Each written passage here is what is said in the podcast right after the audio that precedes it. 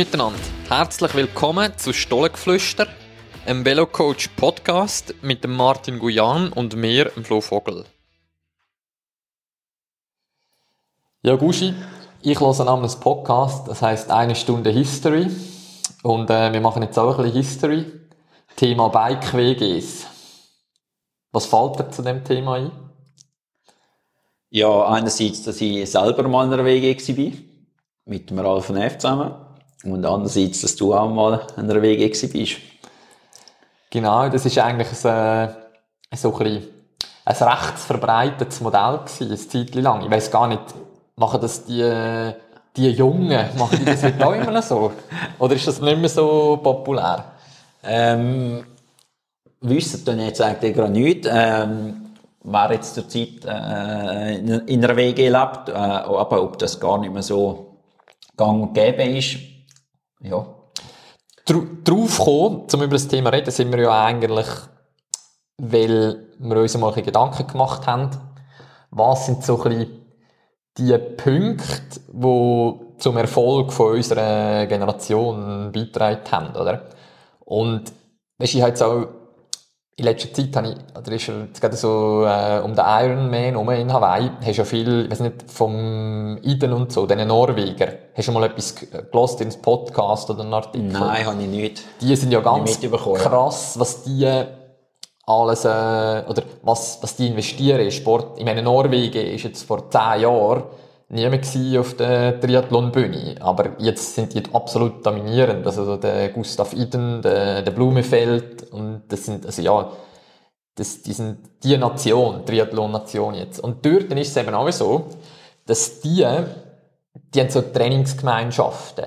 Die äh, sind fast das gesamte Jahr miteinander unterwegs. Und, also, wie, wie, eine, wie eine Familie halt. Wohnen zusammen, trainieren immer zusammen. Und eigentlich ist ja genau das ein Stück weit, das, was wir gemacht haben, oder?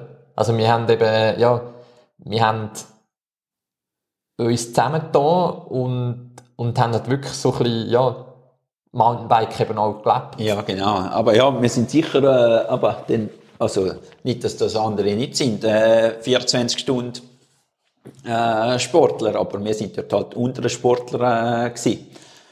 Und ich glaube, das ist auch, aber so für für das Klima unter den Sportlern ist es äh, sicher auch nicht so schlecht gewesen, dass wir dort äh, ja, aber zusammen trainiert haben, äh, auch ja, man ist dann sicher auch gewisse Kompromisse eingegangen mit, mit dem Training, aber dafür hat man können zusammen trainieren und zusammen trainieren ist, ist immer, äh, finde ich, sehr sinnvoll, ja.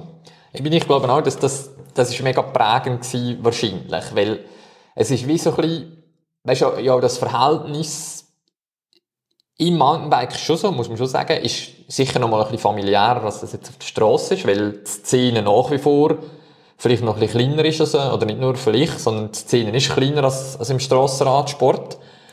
Aber zu diesen Zeiten ist es vielleicht noch mal ein bisschen anders gewesen und das hat uns schon auch extrem geholfen, auch nachher so ein bisschen darüber hinaus wirklich ein, ein sehr, sehr gutes Verhältnis zueinander zu haben. Weil, klar, wenn du mit, mit jemandem zusammen wohnst, ein Zeitchen, äh, dann trainierst du natürlich viel auch zusammen, du gehst zusammen an die Wettkämpfe, äh, ja, das ist etwas, wo, wo, wo, sagen wir, auch das Organisatorische einfacher macht, aber wo dich schon ein Stück weit halt, äh, auch ein bisschen bindet oder ein gutes Verhältnis gibt. Und so, oder so Bike-WGs, eben du hast in einer gewohnt, ich ja. habe in einer gewohnt, ich weiß nicht, hat es noch andere? Mit wem bist du zusammen gewesen, musst du vielleicht auch noch sagen.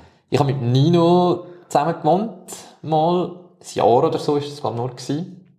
Äh, der Rolli Müller ist da nicht dabei gewesen, das, äh, ja, ist früher auch mal Rennen gefahren, hat dann aber relativ gleich aufgehört und ja, du hast, glaube ich, mit dem Neff hast gesagt, oder? Kugel, genau. Ist der Kugler dort auch noch Nein, nein, der, der Jürg Graf war Zeit noch dabei gewesen, aber nur mhm. ganz am Anfang kurz. Ja, und also ich glaube, was, was man durchaus auch profitiert hat, ist, aber du bist relativ nach, aber weil du halt im gleichen Haushalt bist. Und dann hast du auch voneinander abschauen können. Das ist eigentlich das Gleiche wie, wenn man Trainingslager kannst du ja auch von den anderen abschauen. Ah, der macht das so, der macht das so. Und, ähm, oder vielleicht ist auch, ähm, einer irgendwo äh, eingeladen gewesen, irgendwo ein äh, Event und dann äh, hat er die, vielleicht eben, weil in der WG bist, dann halt die mit, anstatt das war anders und, und so ist eigentlich wirklich auch gegenseitig profitieren können. Ich glaube eben auch, dass das Modell auch heutzutage mega gut wird funktionieren.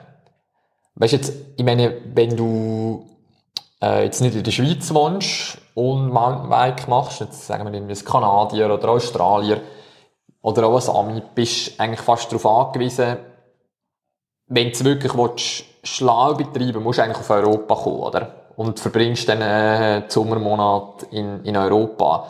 Dann ist es halt vielleicht nochmal ein bisschen anders, weil du bist dann nicht daheim, du bist in einem fremden Land. Und du bist natürlich dann auch mit anderen Leuten zusammen, aber dann ist es vielleicht eben nicht wie daheim sein, ja, Führungs- und Schlusszeichen, sondern du bist, eben, du bist halt auch weg von daheim.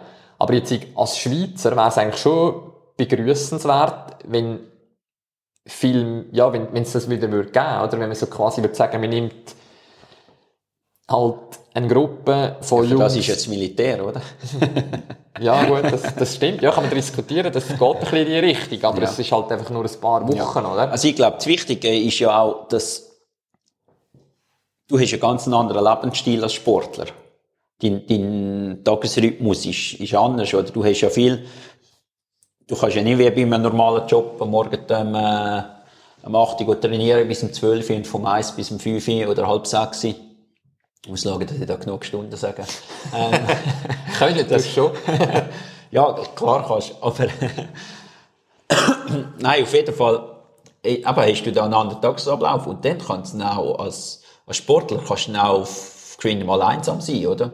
Wenn du, äh, ja, daheim bist daheim, äh, ist niemand da, bist allein oder vielleicht bist du noch bei, äh, bei der Familie. Die Familie sagt vielleicht, ja, oder die Eltern sagen, ja, jetzt könntest du auch mal äh, wieder was machen, aber als Sportler kannst du auch nicht ständig auf Achse ähm, und so bist du eigentlich unter Gleichgesinnten und, und ja, vielleicht irgendwie ist der Sport immer präsent, aber andererseits, eben, wenn du allein bist, ist er vielleicht gleich dann noch präsenter oder studierst gewisse Sachen noch nach, als wenn du äh, eben dann halt unter Kollegen also was machst. Du bist halt wie unter Gleichgesinnten, oder? Du bist mit Leuten zusammen, die die gleichen Interessen haben und auch die gleichen, ja, das Gleiche wichtig ist. Oder weißt du jetzt auch zum Beispiel Thema Essen, Thema Ernährung, oder? Das ist ein, vielleicht ein, auch ein wichtiger Punkt. Wenn jetzt du einfach irgendwie in einer normalen WG bist, dann ist jetzt vielleicht so das Thema Kochen und so ein bisschen weniger äh, präsent. Aber ja, definitiv, das ist, ja. sind ja genau Sachen, wo, wo es eben extrem sinnvoll ist. Oder jetzt eben auch genau, wenn du irgendwie zu einem Wettkampf reisen, oder?